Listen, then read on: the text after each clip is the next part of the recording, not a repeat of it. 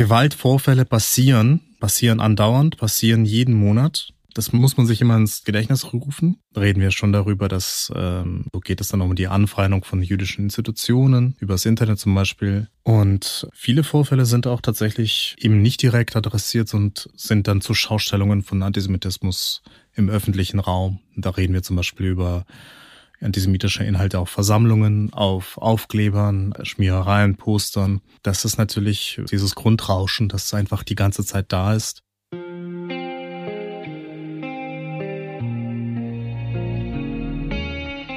1700 Jahre jüdisches Leben in Deutschland. Dies ist der Podcast zum Jubiläum. Ich bin Shelley Kupferberg, freie Journalistin und Moderatorin. Ich unterhalte mich in diesem Podcast mit den unterschiedlichsten AkteurInnen, die in irgendeiner Weise mit jüdischem Leben in Deutschland zu tun haben. Ja, und natürlich auch mit den ich sag mal, dunklen Seiten dieses jüdischen Lebens hierzulande, denn Antisemitismus war und ist leider ein Thema, das viele Menschen hierzulande beschäftigt, beschäftigen muss.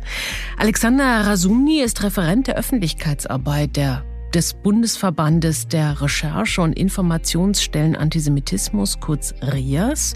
Schon seit einigen Jahren gibt es diese Stelle oder diese Stellen. Hier werden antisemitische Vorfälle dokumentiert und vor allem können sie auch hier gemeldet werden. Alexander, ich grüße dich. Hallo. Hallo. Um mal eine Idee zu bekommen, wie ihr genau arbeitet, wie oft werden denn Vorfälle überhaupt gemeldet und über welche Kanäle?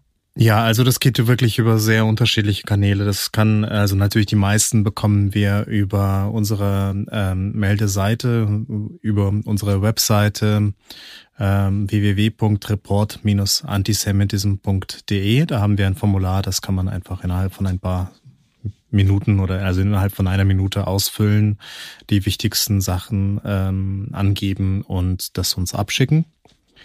Natürlich kann man uns auch anrufen und man kann uns auch eine E-Mail schreiben. Und wir erfahren natürlich über Vorfälle auch von unseren PartnerInnen und äh, über unser Monitoring. Das ist sehr, sehr unterschiedlich, wie viele das da sind. Also mhm. das können tatsächlich auch mal tagsüber deutschlandweit mal ja vier, fünf sein, mal sind es zehn und jetzt im vergangenen Mai hatten wir das sogar Tage, da waren es, äh, also mehrere Tage auch, äh, da waren es 16 oder noch mehr, ähm, sogar im Schnitt. Das sind die Vorfälle, die uns bekannt werden, zwischen sechs und acht bundesweit täglich im Schnitt. Viele werden aber gar nicht bekannt äh, und ähm, ja, wir versuchen jetzt auf diese Weise dann auch das, das Dunkelfeld ein bisschen zu erhellen und dann auch ähm, das ganze Ausmaß des Problems dann auch zu zeigen. Mhm. Man muss ja auch sagen, Antisemitismus ist ja ein Alltagsphänomen. Das ist etwas, was man jüdischen Menschen ja eigentlich überhaupt nicht erklären muss ähm, dass es ihnen ja wirklich in jeder Situation passieren kann. Und ähm, das heißt nicht, dass es jeden Tag passiert und jeder jüdischer Person jeden Tag passiert. Aber das heißt, dass man schon auch versucht, so ein bisschen seinen Alltag danach auszurichten und dann auch schaut, naja, wo geht man denn hin? Zeigt man sich dann als jüdisch erkennbar oder nicht? Ist man gerade, also gerade Menschen, die ähm, dann auch Symbole tragen, Kippot, Davidsternanhänger, ne, zeigen sie sie öffentlich oder nicht. Und ähm, ja, da muss man so ein bisschen aushandeln, genau, so ja. aushandeln zwischen Sichtbarkeit und Sicherheit. Da merken wir auch schon, viele Fragen verbinden sich tatsächlich mit eurer Tätigkeit, auf die wir gleich auch zu sprechen kommen. Alexander, du sprachst von PartnerInnen, mit denen ihr arbeitet im ganzen Bundesgebiet. Was sind das für PartnerInnen? Naja, das sind ja sehr viele ähm, Organisationen, die über, über antisemitische Vorfälle mitbekommen. Ähm, also das geht ja, das ist äh, das, was wir, was wir als Meldenetzwerk bezeichnen. Das sind zum einen natürlich ähm, Organisationen, die Vorfälle dokumentieren vor Ort, äh, Organisationen, die also Opfer Anlaufstellen, Anlaufstellen, genau, auch Unterstützungsangebote. Auch jüdische Organisationen, also äh, gerade jüdische Institutionen werden sehr, sehr häufig von Antisemitismus oder mit Antisemitismus konfrontiert und antisemitisch angefeindet. Und ähm, da ist es natürlich sehr wichtig für, für uns dann kurze Wege zu halten, damit sie das auch immer wieder dann an uns genau weitergeben können. Mhm. Auf diese Weise sind schon viele Zahlen und Statistiken zusammengekommen. Warum ist eure Arbeit überhaupt wichtig? Ja, also das Grundproblem äh, oder das Grund, die Grundaufgabe ist äh, Sensibilisierung. Ähm, wir wollen eigentlich das ganze Ausmaß des Problems äh, sichtbar machen oder zumindest so viel wie möglich. weil erst dann natürlich das Problem angegangen werden kann, wenn man sich überhaupt dessen bewusst ist, dass es, äh, dass es eben das in diesem Ausmaß gibt. Wir versuchen auch Solidarität für die Betroffenen einzufordern und auch für die, für die, für ihre Belange dann auch zu sensibilisieren, dann auch versuchen, gesellschaftlich dann auch äh, ein Verständnis dafür zu schaffen, dass das, was jüdische Menschen erfahren oder was ihnen widerfährt und ähm, auch für die unterschiedlichen Formen von Antisemitismus. Also auch äh, da gibt es ja auch sehr, sehr unterschiedliche Vorstellungen darüber, was eigentlich antisemitisch ist und ähm, sehr unterschiedlichen Wissensstand. Natürlich ist es auch unser, unser Auftrag und unsere Aufgabe, Informationen zur Verfügung zu stellen für Zivilgesellschaft, für Verwaltung, um die Problematik vor Ort anzugehen, zu adressieren und äh, Maßnahmen zu ergreifen, mhm. zum Beispiel in Sachen Prävention und so weiter. Also erstmal so ein ja, Sachverhalt valide zu machen, irgendwie auch Zahlen dazu zu haben. Du hast gerade gesagt, und das ist in der Tat eine Riesenherausforderung. Das merke ich auch im Alltag. Über Antisemitismus zu sprechen bedeutet über ein sehr vielfältig erscheinendes Phänomen zu sprechen. Der Wissensstand, auch das hast du gerade gesagt, ist da unglaublich unterschiedlich, frappierend unterschiedlich, mhm. wie ich finde. Das Thema scheint für Nichtjüdinnen und Nichtjuden schwer zu fassen. Hast du eine Erklärung dafür? Ja, also äh, das ist tatsächlich eine eine sehr sehr gute Frage und ähm, eine die über die man sehr sehr viel dann auch also sehr viel dann auch forschen könnte. Ich würde es dann so erklären, dass Antisemitismus in der breiten Gesellschaft gerade, also in den letzten Jahren oder ähm, seit dem Krieg insbesondere, wurde das als ein historisches Phänomen betrachtet. Haben wir schon längst hinter uns nach dem Das Motto. haben wir schon längst hinter uns und es gibt da ähm, ein, ein, ein, ein ein Zitat eines eines bekannten Politikers, äh, der selbst mit zweifelhaften Positionen in Bezug auf ähm, ja äh, Israel und äh, Judentum aufgefallen ist. Der formulierte es so, dass Antisemitismus Massenmord ist und dem Massenmord vorbehalten bleiben muss. Das ist natürlich dann auch eine komplette Reduktion von Antisemitismus auf die NS-Verbrechen und auf die Shoah, also Gleichsetzung, die gleichzeitig aber auch diese NS-Verbrechen entkontextualisiert. Und ähm, das verschleiert auch den Weg zu der Shoah, weil das ja natürlich ein, ein, ein, ein langer Prozess war, nicht nur ähm, organisatorisch, sondern auch ideologisch. Eine tradierte Diskriminierung. Genau. Ähm, die äh, und gleichzeitig natürlich auch eine Kontinuität seitdem. Ähm, das verschleiert das ja natürlich auch und genauso auch die Wandlungsfähigkeit des Antisemitismus. Also wenn wir dann sagen, wenn wir das, äh, wenn wir das komplett dann als etwas Vergangenes reduzieren, dann müssen wir uns nicht mit den mit den heutigen ähm, aktuellen Formen auseinandersetzen. Das ähm, sind aber teilweise solche, die sich dann eben nicht mehr unter diesem ähm, durch diese Brille des historischen Antisemitismus erkennen lassen. Ich rede da natürlich auch über israelbezogenen Antisemitismus, aber nicht nur, auch äh, viele Verschwörungsmythen und Chiffren, die äh, verwendet werden. Antisemitismus ist einfach ein sehr, sehr wandlungsfähiges Phänomen. Also da muss natürlich dann auch äh, immer wieder in den Blick rücken. Mhm. Genau, und schließlich ist es, ähm, glaube ich, nicht nur ein Problem des Antisemitismus, sondern auch des Rassismus und Antiziganismus und anderer solchen Erscheinungsformen, dass in Deutschland über sehr, sehr lange Zeit Positionen und Perspektiven, die nicht der Mehrheitsgesellschaft entsprachen, nicht so sichtbar waren. Und das ist natürlich etwas, was ähm, äh, es sehr geholfen hat, Erfahrungshorizonte von ja Antisemitismus, Rassismus, Antiziganismus ja. zu ignorieren. Und da gibt's natürlich auch Schnittmengen und dennoch hat jede dieser Ismen, die du gerade genannt hast, nochmal ihre eigenen Ausprägungen, so auch der Antisemitismus. Hm. Wir kommen darauf nochmal ein bisschen später zu sprechen. Ich würde dich gerne fragen, Alexander, was sind das für Fälle, die da geschildert werden? Wo fangen die an? Wo hm. hören die auf? Antisemitismus gibt sich facettenreich und vielfältig. Es ähm, sind tatsächlich nicht nur, es sind tatsächlich nicht nur inhaltlich, sondern auch in der Ausprägungsform sehr, sehr unterschiedliche, äh, sehr, sehr unterschiedliche Erscheinungsformen. Und äh, da muss man natürlich auch berücksichtigen, dass Antisemitismus auch seit 45 in Deutschland eine tödliche Tradition weiterhin hat und eine tödliche Kontinuität.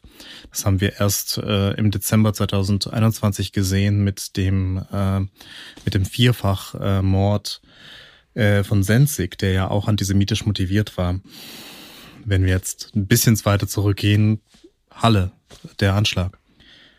Letztlich wird Hanau auch dazu gezählt haben, wenn auch andere Menschen es in dem Fall getroffen hat. Ähm, ja, also äh, es hat auch eine Rolle, es hat ja auch eine Rolle bei dem, bei dem, äh, bei dem Mord in, in Ida Oberstein gespielt. Ähm, wenn wir jetzt vielleicht auch den Angriff oder den geplanten Terroranschlag dann auf die Synagoge in Hagen anschauen, das ist ähm, da Gott sei Dank glimpflich abgelaufen war. Da war es natürlich nicht erfolgreich, trotzdem eben auch eine ähm, ähm, potenziell tödliche Dimension. Gewaltvorfälle passieren, äh, passieren andauernd, passieren jeden Monat.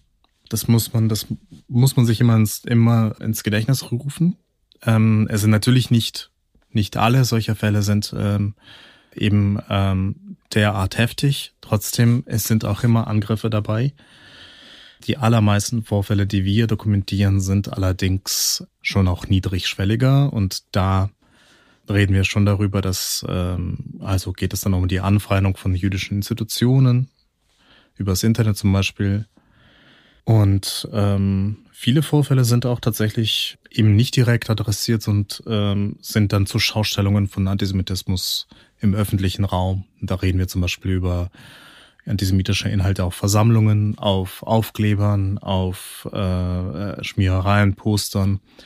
Das ist natürlich äh, dieses, dieses Grundrauschen, das einfach die ganze Zeit da ist, das einfach äh, natürlich für sich genommen keinen besonders heftigen Vorfall bildet jeweils, aber das einfach die Masse ausmacht. Ja, und natürlich auch Gewaltpotenzial in sich trägt. Legitimiert. Wir wissen, legitimiert genau, da wo was sagbar wird, wird es möglicherweise auch irgendwann machbar. Absolut. Leider haben uns das die Taten bewiesen, die du schon aufgezählt hast. Die waren alle vorher im Netz, in den sozialen Medien auch so nachvollziehbar, wenn man sich die Täterprofile einfach mal anschaut. Eure Arbeit zugrunde liegt die IRA-Arbeitsdefinition von Antisemitismus. Das ist die International Holocaust Remembrance Alliance. Die hat inzwischen 34 Mitgliedstaaten. Was heißt das genau? Wie sehr dient euch diese Definition auch hilfreich dazu, mhm. Antisemitismus tatsächlich zu skizzieren, zu skalieren, zu umreißen? Ja, also das ist ja nicht nur die Arbeitsdefinition der IRA, sondern auch die Definition, die sehr viele Staaten, darunter auch Deutschland jetzt seit äh, bald fünf Jahren ähm, angenommen haben. Und das auch ähm, mit gutem Grund, denn das ist natürlich die, die Arbeitsdefinition, die am meisten ähm, Mittel gibt, dann auch, auch aktuelle Erscheinungsformen dann einzufangen und äh, zu differenzieren und zu, ja, äh, auch den, den, den ähm, sehr konkreten ähm, sehr konkreten Unterschied dann auch zu ziehen zu, zu äh, nicht antisemitischen Anfeindungen.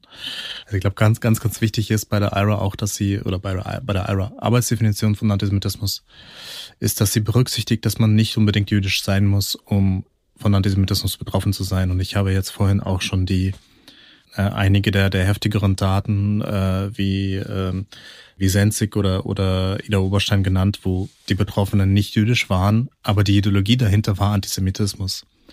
Bei Ida Oberstein zum Beispiel ging es ja darum, dass, oder hat die, hat, hat der Täter ja im Nachgang gesagt, er konnte nicht äh, Soros umbringen, also hat er auf diesen äh, Studenten geschossen. In der Tankstelle.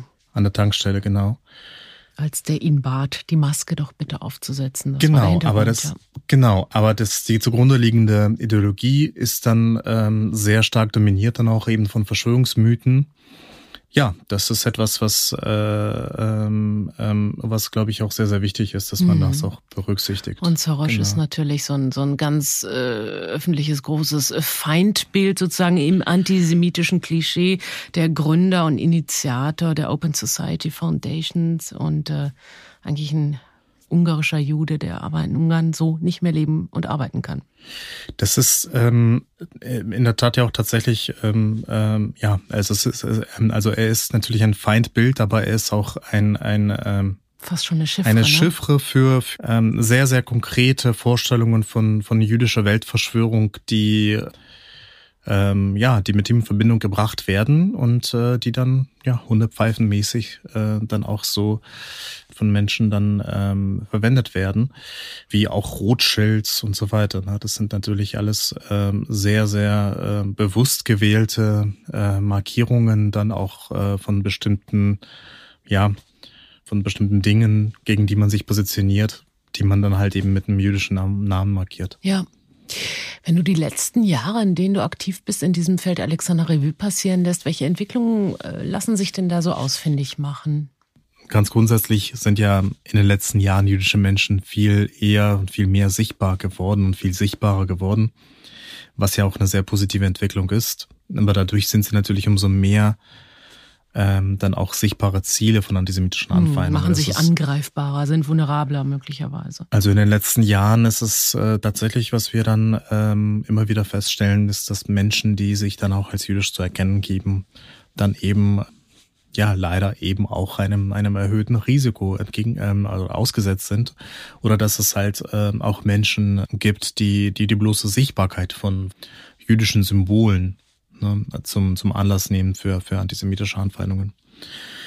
Ja, und ganz generell ist ähm, die äh, häufigste Erscheinungsform jetzt in den letzten Jahren, die wir festgestellt haben, in sehr vielen ähm, Teilen von, von, äh, von Deutschland oder eigentlich sogar deutschlandweit, die des Post-Shoah-Antisemitismus, also das äh, Antisemitismus, der sich dann äh, auf die Shoah bezieht und auf den Nationalsozialismus, entweder ablehnend oder, also entweder ähm, erinnerungsablehnend äh, und abwehrend oder ähm, als NS-Verherrlichung.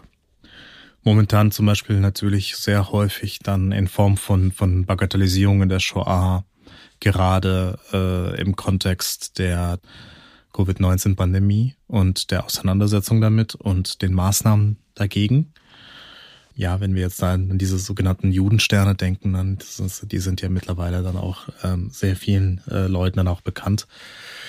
Und da geht es auch wirklich sehr konkret darum, das Ausmaß äh, des Verbrechens der Shoah herunterzuspielen, um dann eben die Verantwortung, die sich dann aus diesem Verbrechen ergibt, äh, nicht mehr wahrnehmen zu müssen. Ja, generell findet aber auch insgesamt eine sehr umfassendere Debatte statt über Antisemitismus in den letzten Jahren, ähm, was ähm, dann auch ein bisschen dazu führt, dass die Sorgen der jüdischen Community vor Antisemitismus auch immer stärker instrumentalisiert mhm. werden, dann von unterschiedlichen Parteien, dann auch äh, oder von unterschiedlichen äh, Interessen, sagen Interessen, wir mal. ja, genau, ähm, für ja. eigene Zwecke. Ähm, das hilft natürlich jüdischen Menschen und Betroffenen von Antisemitismus kein bisschen. Das ist auch ein Phänomen, was ich beobachte, was sich dann in Petitionen auch nochmal niederschlägt. Also bist du auf der Seite, bist du auf der Seite. Ja, das finde ich so ein Phänomen, was in den letzten Jahren nochmal wirklich die Runde gemacht hat. Auch wenn es gerade um den BDS geht zum Beispiel. Das ist jetzt nochmal so ein Seitenarm-Aspekt der ganzen Debatte. Aber da wird es wirklich kompliziert, auch für jüdische Menschen, sich zu positionieren, aufzupassen, dass man nicht instrumentalisiert mhm. wird. Das stelle ich auch äh, fest. Du hast gerade äh, diesen gegensätzlichen Aspekt angesprochen, Alexander. Einerseits Einerseits äh, wird jüdisches Leben sichtbarer oder ist sichtbarer, auch sehr viel vitaler und vielfältiger, vielstimmiger in den letzten Jahren geworden. Und das wird ja auch tatsächlich zivilgesellschaftlich unterstützt, was ja eine ganz tolle Sache ist, wie ich finde. Ja. Hm. Nicht umsonst haben wir nicht nur einen Antisemitismusbeauftragten, sondern im Prinzip ist es auch die Förderung jüdischen Lebens, genau. die Felix Klein innehat derzeit, hm. ja, neben der Antisemitismusbekämpfung. Und so geht's allen Beauftragten. Das sind immer diese beiden Dinge. Wenn du dir die Zahlen jetzt mal so anschaust in den letzten Jahren, die bei euch so mhm. eintrudeln, ist es mehr geworden, weil es euch vorher noch nicht gab und das einfach nicht sichtbar war? Ist, wäre das so eine These? Also Antisemitismus fand wahrscheinlich auch vor Rias schon statt, nicht wahr? Leider. Auf jeden Fall. Äh, und ähm, ähm, das ist ja auch äh, ja äh, die Arbeit von Rias, das ist ja alles ja auch so ein bisschen ein, ein, ein Prozess. Ähm, in in äh, manchen Bundesländern gibt es uns ein bisschen länger, in anderen fangen wir jetzt erst an zu arbeiten und ähm, dann ähm, nach und nach erschließt man ähm, erschließt man sozusagen dann auch die ähm, das Gebiet und kann dann auch ähm, baut man dann sozusagen das Netzwerk auf ne, von, von Menschen, die dann an uns melden. Und nach und nach macht man das einfach auch diesen, ähm, dieses Grundrauschen dann auch sichtbar. Wie flächendeckend ähm, seid ihr in Deutschland überhaupt vertreten? Wir sind jetzt im Moment äh, in neun Bundesländern vor Ort. Ne? Aber man kann natürlich auch immer an uns direkt ne, nach Berlin äh, ähm, auch äh, melden.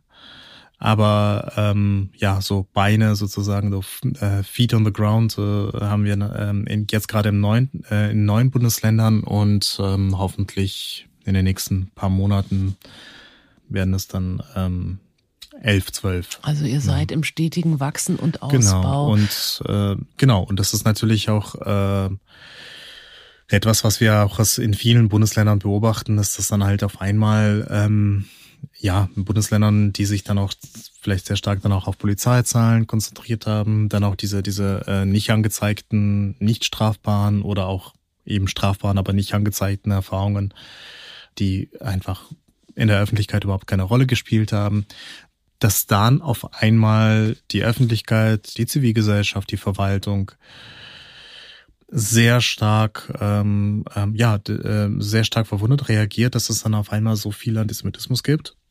Was aber die jüdische Community aber auch sehr häufig sagt, naja, es war schon immer da, es wird jetzt einfach nur darüber gesprochen. Ne? In Ländern, in denen wir so ein bisschen länger schon äh, tätig sind, können wir ähm, auch gewisse Trends abzeichnen. Also das ist, ähm, äh, wird natürlich auch immer, immer mal ein bisschen mehr, mal ein bisschen weniger. Mhm. Also du sprichst jetzt von Bundesländern. In den Bundesländern, In den deutschen genau, Bundesländern, ja. ja. Mhm. Du hast ganz am Anfang gesagt, es geht natürlich darum, Zahlen zu erfassen, um sie dann auch entsprechend weiterzugeben, damit Konsequenzen daraus entstehen. Was für Konsequenzen denn?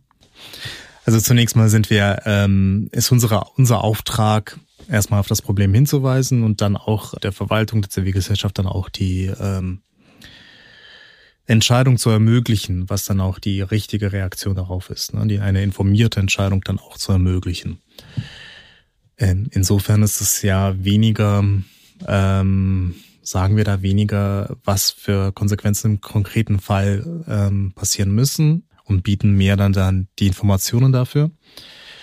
Aber generell ist es natürlich ähm, ein, ein, ein Grundbedarf, der sich dann auch aus unserer Arbeit ergibt, äh, ist natürlich dann ähm, nicht nur die, die äh, Bildungsarbeit, Prävention, sondern auch so konkrete, konkrete Arbeit, dann auch Sensibilisierung der Polizei, der Justiz, äh, Sensibilisierung in der Lehrerinnenausbildung. Für das, so was Antisemitismus im Prinzip ist, ist oder wie er sich darstellen kann? Genau. Mhm. Genau. Das heißt, das sind alles Behörden beziehungsweise Institutionen, die auch an euch rantreten und die Expertise von euch abfragen und äh, sich da weiterbilden möchten. Ähm, Vielleicht kann ich hier nochmal zusammenfassen. Ähm, du hast in Göttingen und Dublin studiert, hast unter anderem bei dem Projekt Rented Jew auch mitgearbeitet, warst Mitglied des Stipendiatischen Rats des Ernst-Ludwig-Ehrlich-Studienwerks, das ist die Begabtenförderung für jüdische Studierende in Deutschland, hast auch als Lehrbeauftragte an der Uni Augsburg gearbeitet.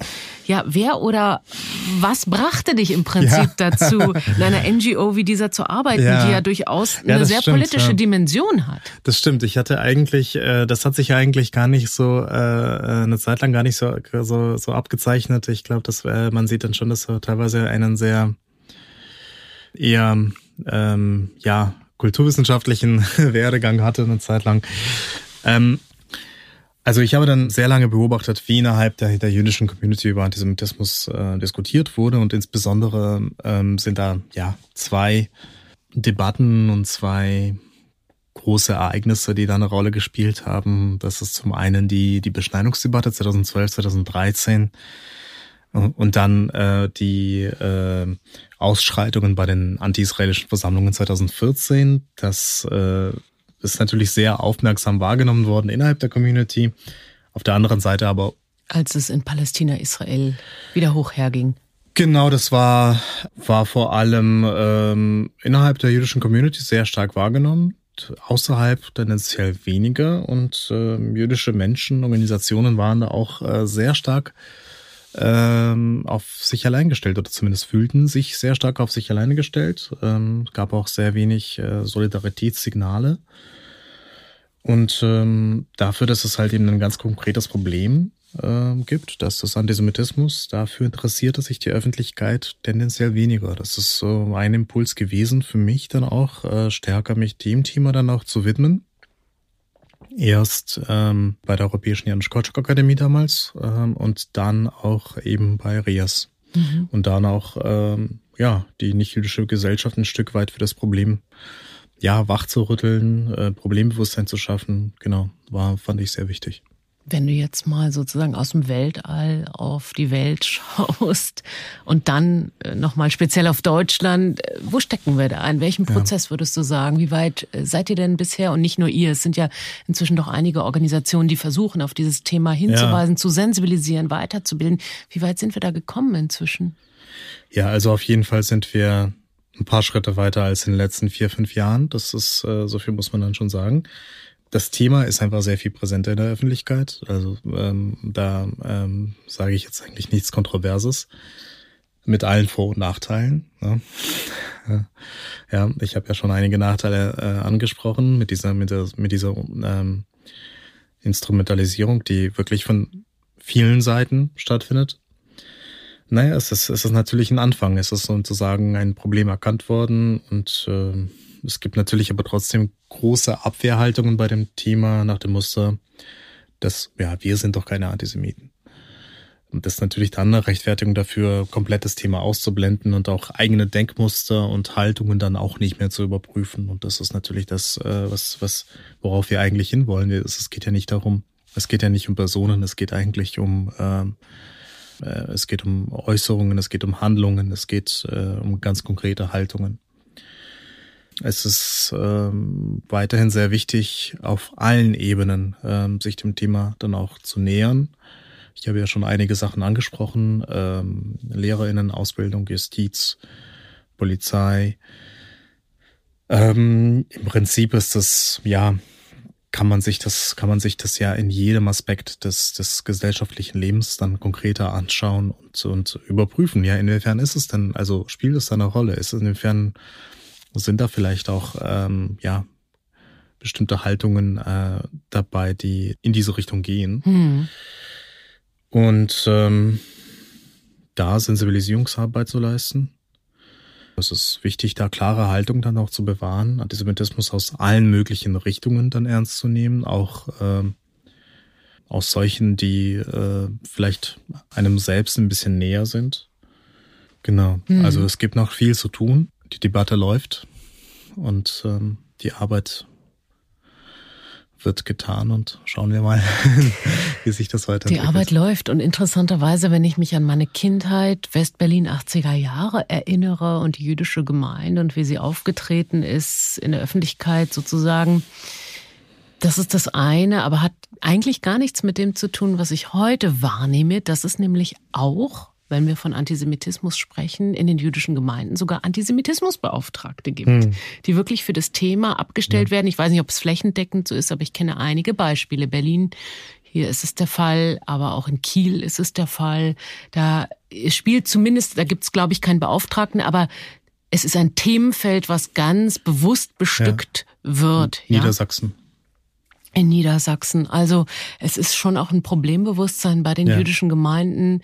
Ich erinnere mich, äh, als ich eine Zeit lang auch für die jüdische Gemeinde zu Berlin arbeitete, war es eine Selbstverständlichkeit, dass jeden Tag ein Stapel Post ankam, die sofort zum BKA weitergeleitet ja. worden ist, weil es einfach nur Hasspost war und man sich damit jetzt gar nicht inhaltlich groß aufhalten wollte, sondern gesagt hat, hm. weg damit, gleich an die Sicherheitsbehörden und Schluss aus. Mittlerweile scheint es ja auch da nochmal eine andere Entwicklung gegeben zu haben, so eine Bewusstseinswerdung, wir müssen uns ganz aktiv diesem Thema hm. auch stellen. Ist es richtig, meine Beobachtung? Ich weiß es nicht. Was würdest du dazu sagen? Was beobachtest du da?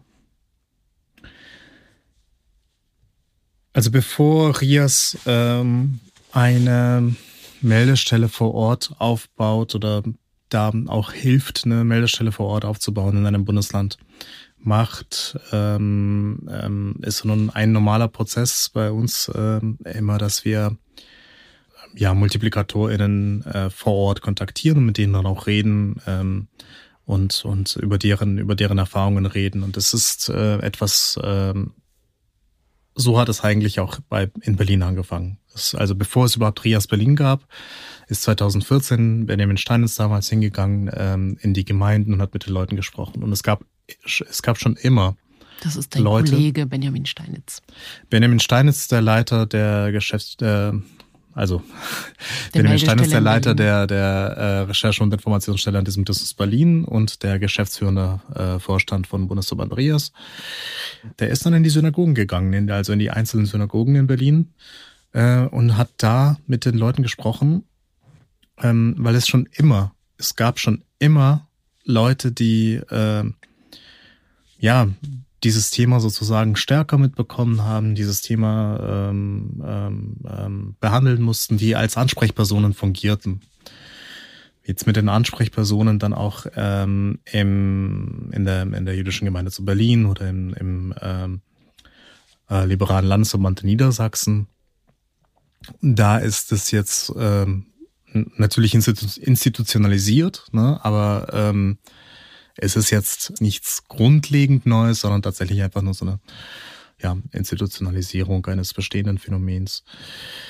Und äh, natürlich ist es äh, für uns auch sehr, sehr wichtig, dann auch äh, die, die jüdische Gemeinde und äh, oder jüdischen Geme äh, Gemeinschaften und jüdischen Gemeinden dann auch dafür zu sensibilisieren, dass es sich lohnt, ja, das Thema anzusprechen, sich dagegen ein Stück weit zu wehren, sich dem Problem ähm, entgegenzustellen und dafür halt eben auch Antisemitismus oder antisemitische Vorfälle zu melden. Das ähm, ist natürlich auch sehr weit, also diese Apathie, Apathie in der jüdischen Community war ähm, zwischendurch ja auch schon sehr weit verbreitet, dass man halt einfach auch gesagt hat, es lohnt sich nicht, äh, zur Polizei zu gehen, es lohnt sich nicht, zu, zu, zu zivilgesellschaftlichen Organisationen zu gehen, weil da mir eh nicht geholfen Hm, wird. also so eine Und- Resignation, die sich da auch Resignation ist sehr, sehr weit und das ähm, zeigt sich auch in ähm, den Umfragen. Also es gibt ja äh, mehrere Umfragen, die jetzt in den letzten Jahren dann auch stattgefunden haben. Jetzt zum Beispiel von der von der äh, Fundamental Rights Agency der, der European Union, also der ähm, Europäischen Agentur für Grundrechtsfragen, wo tatsächlich auch sehr, sehr viele Leute ähm, die Befragungen durchgeführt haben in, in mehreren Ländern unter der jüdischen Bevölkerung äh, und auch so äh, und auch in Deutschland und da auch in Deutschland äh, sehr viele Leute dann auch angegeben haben, dass äh, dass sie einen schwerwiegenden antisemitischen Vorfall dann auch nicht äh, nicht angezeigt haben. Ne?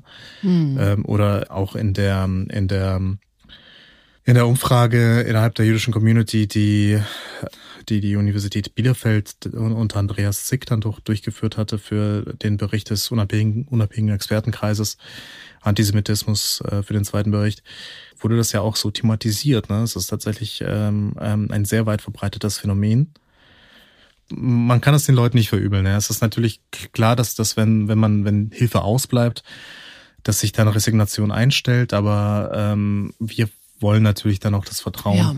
zu der Zivilgesellschaft dann ein Stück weit dann auch wieder aufbauen. Hm, also aber dafür muss natürlich, dafür muss natürlich auch die Zivilgesellschaft zeigen, dass sie vertrauenswürdig ist. Es gibt Genauso wie- schon, ja, es gibt schon einige Verklammerungen inzwischen, ne, wo das ganz gut funktionieren zu scheint. Andreas Zick vielleicht nochmal Sozialpsychologe an der Uni Bielefeld und macht viele wirklich interessante Studien. Bleibt von Anfeindungen selbst auch nicht aus, wie ich leider weiß.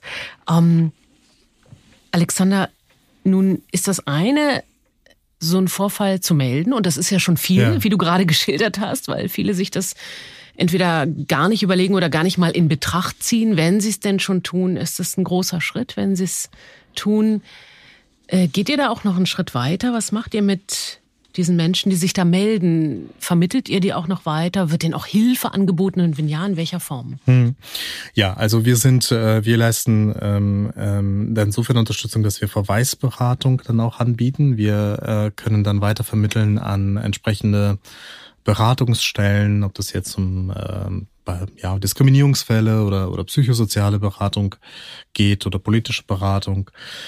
Ähm, und je nach ähm, Je nach Bundesland kann, können dann die Meldestellen natürlich auch mit polizeilichen Sachen äh, helfen, ob das jetzt äh, Hilfe bei der Anzeigenstellung ist oder, oder der sogenannte kleine Zeugenschutz. Also das ist jetzt äh, eine Sache, die, die in Berlin ähm, sehr gut funktioniert. Ähm, das, die Berliner Meldestelle, RIAS Berlin, äh, die eigene Adresse zur Verfügung stellt, damit die Betroffenen bei der Anzeige nicht ihre eigene Adresse angeben müssen, weil das natürlich dann auch äh, bei im Falle der Anklage der, äh, der, der Vertretung, der anwältlichen Vertretung der Gegenseite dann auch sichtbar wird.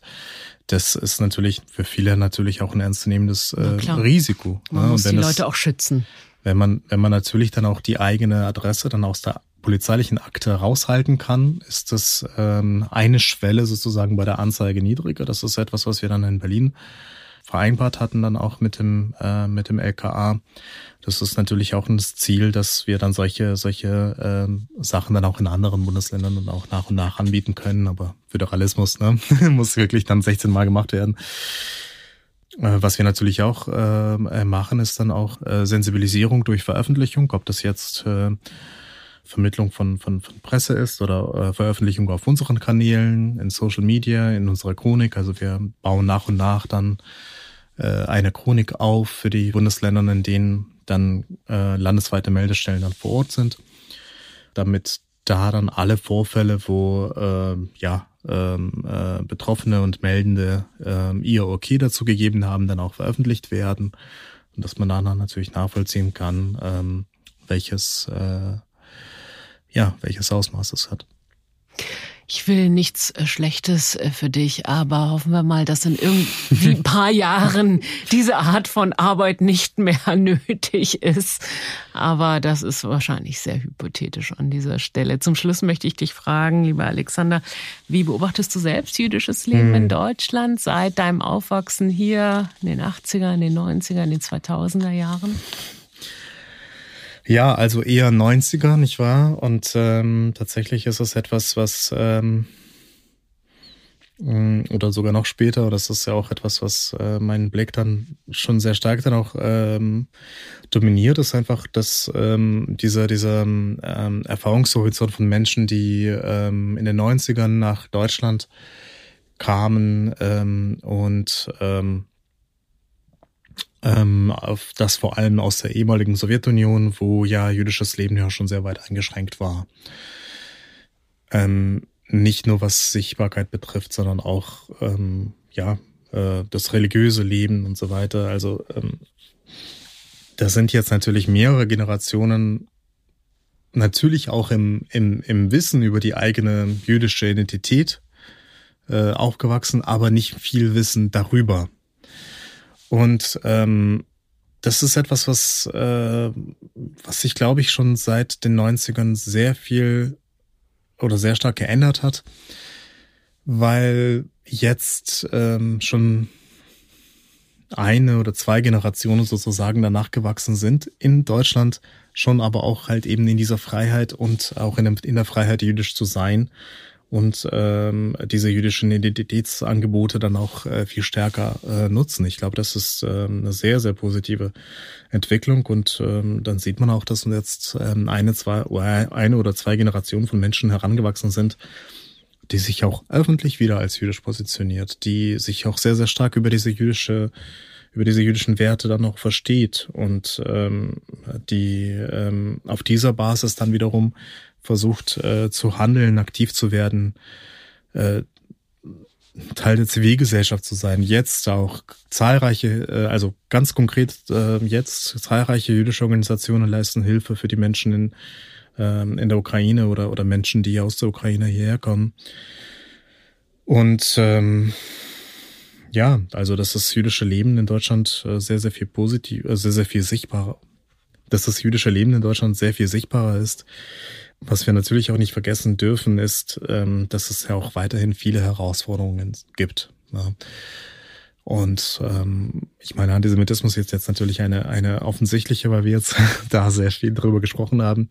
Aber eine andere ist ja auch, ähm, eine andere ist ja auch die, die Gefahr der Altersarmut bei sehr vielen jüdischen Menschen, bei sehr vielen ähm, die, die eingewandert sind aus der ehemaligen Sowjetunion, die keine Rente in Deutschland bekommen. Ne? Das ist, ähm, muss man natürlich leider auch ähm, mm, immer mit berücksichtigen. Tatsächlich sehr großes Thema innerhalb der jüdischen Communities in ganz Deutschland und wird auch immer wieder an die Politik herangetragen.